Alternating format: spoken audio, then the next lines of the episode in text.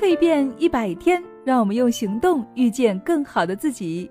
嗨，亲爱的们，大家好，我是清新。让我们用十个一百天来一场西藏的蜕变之约吧！欢迎在节目下方点赞留言，赢取西藏之旅的门票哦。发财的机会在哪里呢？现在我要回答几乎所有的人想问的一个问题了：费城有发财的机会吗？其实。找到机会是一件很简单的事情。当你看到机会的时候，同时也就拥有了机会。有个老人曾经对我说：“康威尔先生，你在费城住了三十一年吧？难道不知道，在我们这座城市形势之艰难？我开了一个店，苦心经营，可算下来，二十年收入的总和还不过一千元。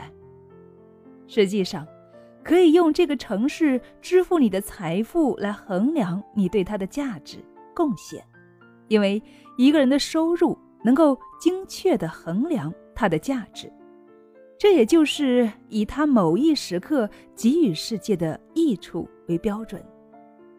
如果你在费城二十年赚的钱还不到一千元，那么费城早该在十九年九个月的时候把你从这个城市踢出去了。即使在费城住宅区的街道拐角开一家杂货店，也没有理由二十年中连起码的五十万美元都没有赚到。哦，朋友们，即使你仅仅调查一下自己周围四个街区范围内人们的需要，然后决定应该出售什么，用笔把这些东西记下来，并且确实购进这些货物，那么不久你就会得到利润的。有人说你根本不懂生意，牧师从来就不懂得做生意是怎么回事儿。那么好，我就证明一下自己是个商业专家，这是不得已而为之了。因为如果我不是专家，谁肯接受我的观点呢？这应当从我小时候的经历说起了。那时候我父亲在乡村开了一个杂货店。假如天底下有什么地方能够使人学到各种生意经的话，那就是在乡村杂货店里。当时父亲出门的时候，我就照管一下小店。记得这样一件小事情：一个人走进店里，问我有除草刀吗？我们不卖除草刀。我吹着口哨，转身走开了。我干嘛要管那个人需要什么呢？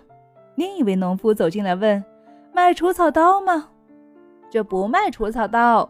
我哼着另外一种曲调走开了。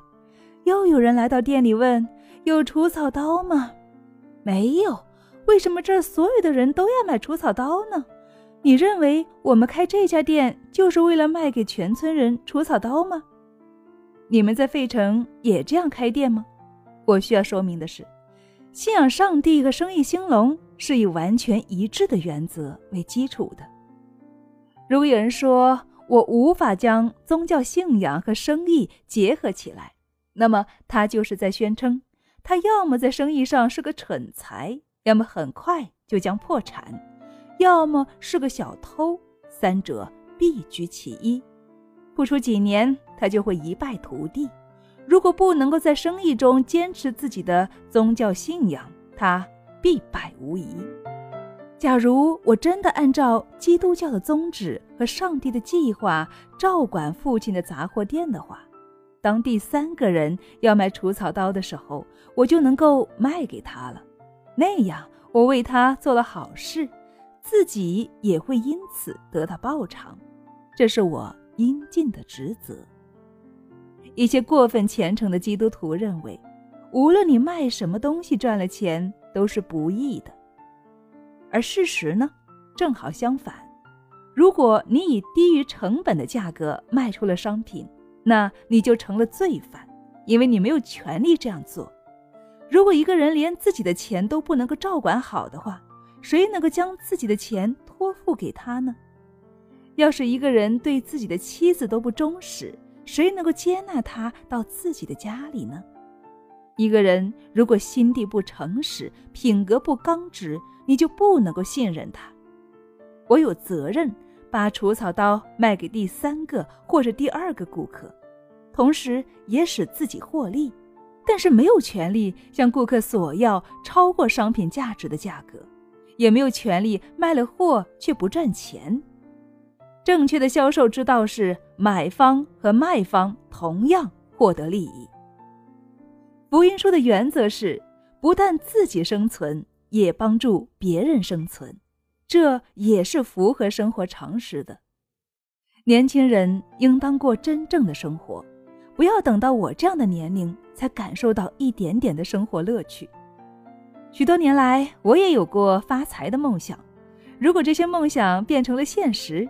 我就会拥有几百万元，哪怕是一半的数目也好。但是我如此得到的快乐，仍然不及今天晚上的聚会。多年来，我以同样的方式解释人生，并且得到了回报。这就是我帮助别人的方式。每个人都应该尽力而为，帮助他人，并且从中得到快乐。如果一个人回到家，想到当天偷了一元钱，或是抢劫了别人靠诚实赚来的钱，他是无法安心休息的。第二天早上，他睡醒了，却仍然感觉到疲惫，怀着沉重的心情去上班，因为他的良心受到了谴责。即使他积攒了上百万元，也根本算不上一个成功的人。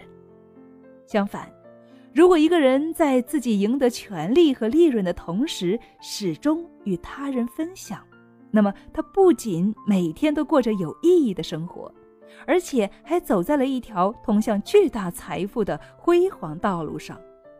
无数个的百万富翁的故事证实了这一点。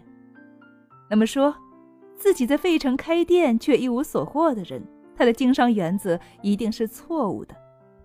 假如我明天早上走进你的商店，问道：“你认识某人吗？他住在哪里？”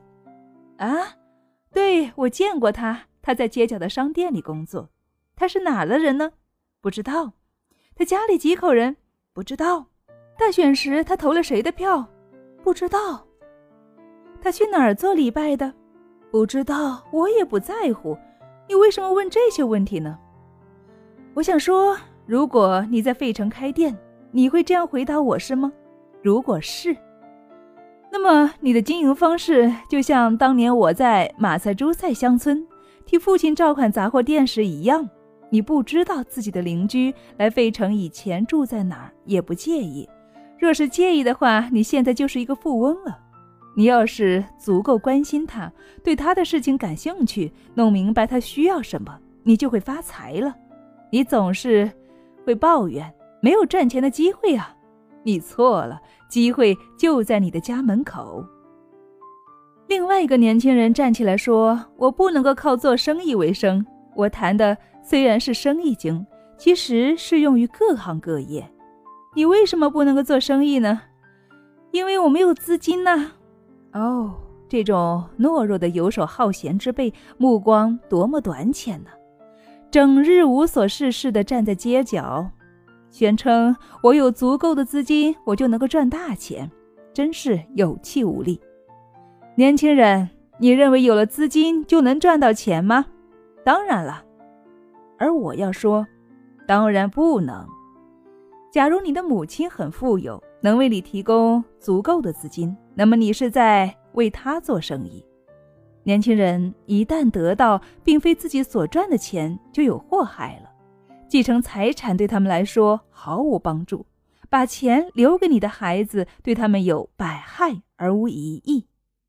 但是，如果你使他们受到良好的教育，使他们信仰虔诚高尚，留给他们很多朋友和一个好名声，这些将使他们受益匪浅。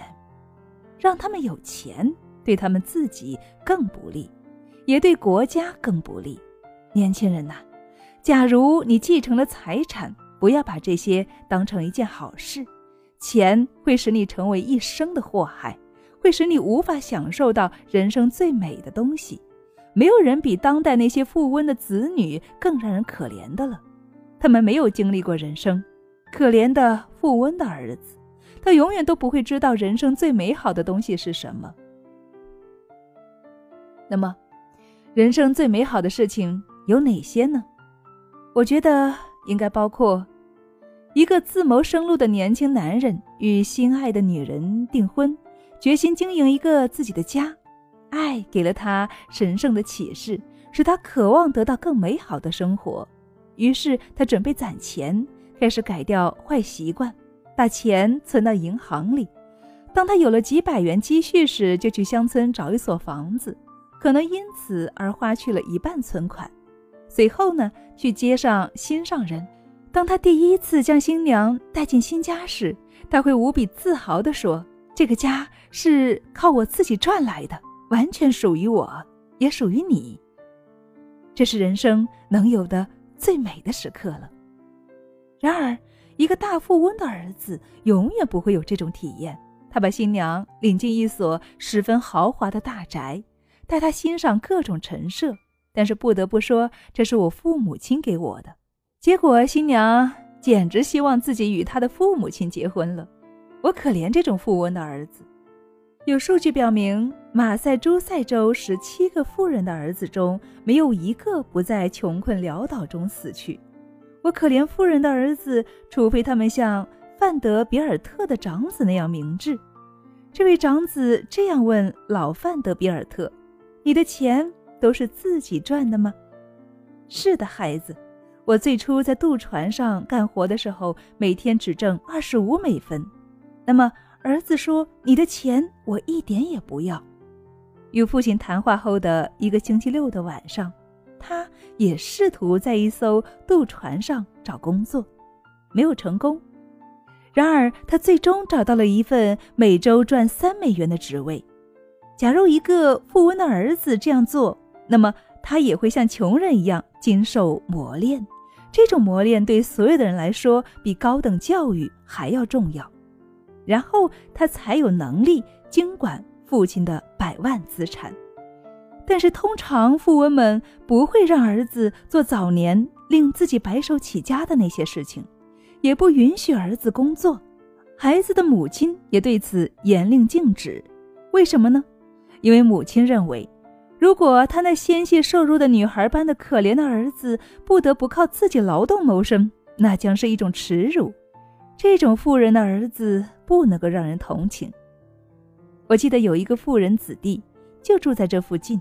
我参加过他举行的盛大宴会，有许多绅士出席。坐在我身边的是一位好心的年轻人。我准备告辞时，他说：“康威尔先生，你已经病了两三年了，你回家的时候坐我的大轿车吧。”我向他表示感谢。也许我不该以这种方式谈起这件事情，但是我讲的是事实。我上了大轿车，坐在了司机的旁边。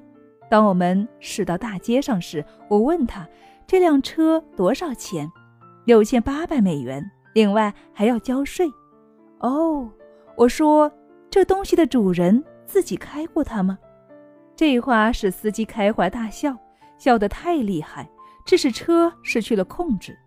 因为我的问题完全出乎他的意料之外，他把车开上了人行道。绕过街道拐角的一个灯柱后，又重新回到街道上。他下了车，仍然是大笑不止，整辆车都被他笑得颤抖起来。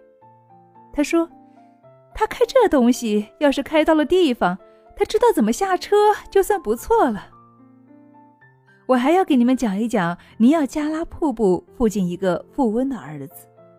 一天，我步道回来，走进旅馆。快到前台的时候，看到一个来自纽约的百万富翁的儿子，他简直是人类软弱无能的样本，令人难以描述。歪戴着一顶瓜皮帽，帽子上面有一串金流苏，腋下拄着拐杖，上端的金子比他头上戴的还要多。戴一副眼镜，看不见面前的东西。脚穿名牌皮靴，走路是踉踉跄跄，裤子绷得紧紧的。根本无法坐下，打扮得像只蝗虫。这个蟋蟀一样的人走到前台，挪了挪看不见东西的眼镜，开始与服务员说话，还自以为口齿不清，讲英语。先生，请给我一些纸和信封。服务员瞥了他一眼，从抽屉里拿出信封和纸张，从柜台上扔给那个人，然后转身去看登记簿。你们应该看一看信封扔过来时那个年轻人的模样，他像只火鸡似的鼓起身子，正一正看不见东西的眼睛，喊道：“快回来，先生！请派个侍者把这些纸和信封拿到那边的桌子上去。”唉，可怜，可悲，可悲的美国跳猴，竟然不能够将一些纸和信封拿到二十步以外。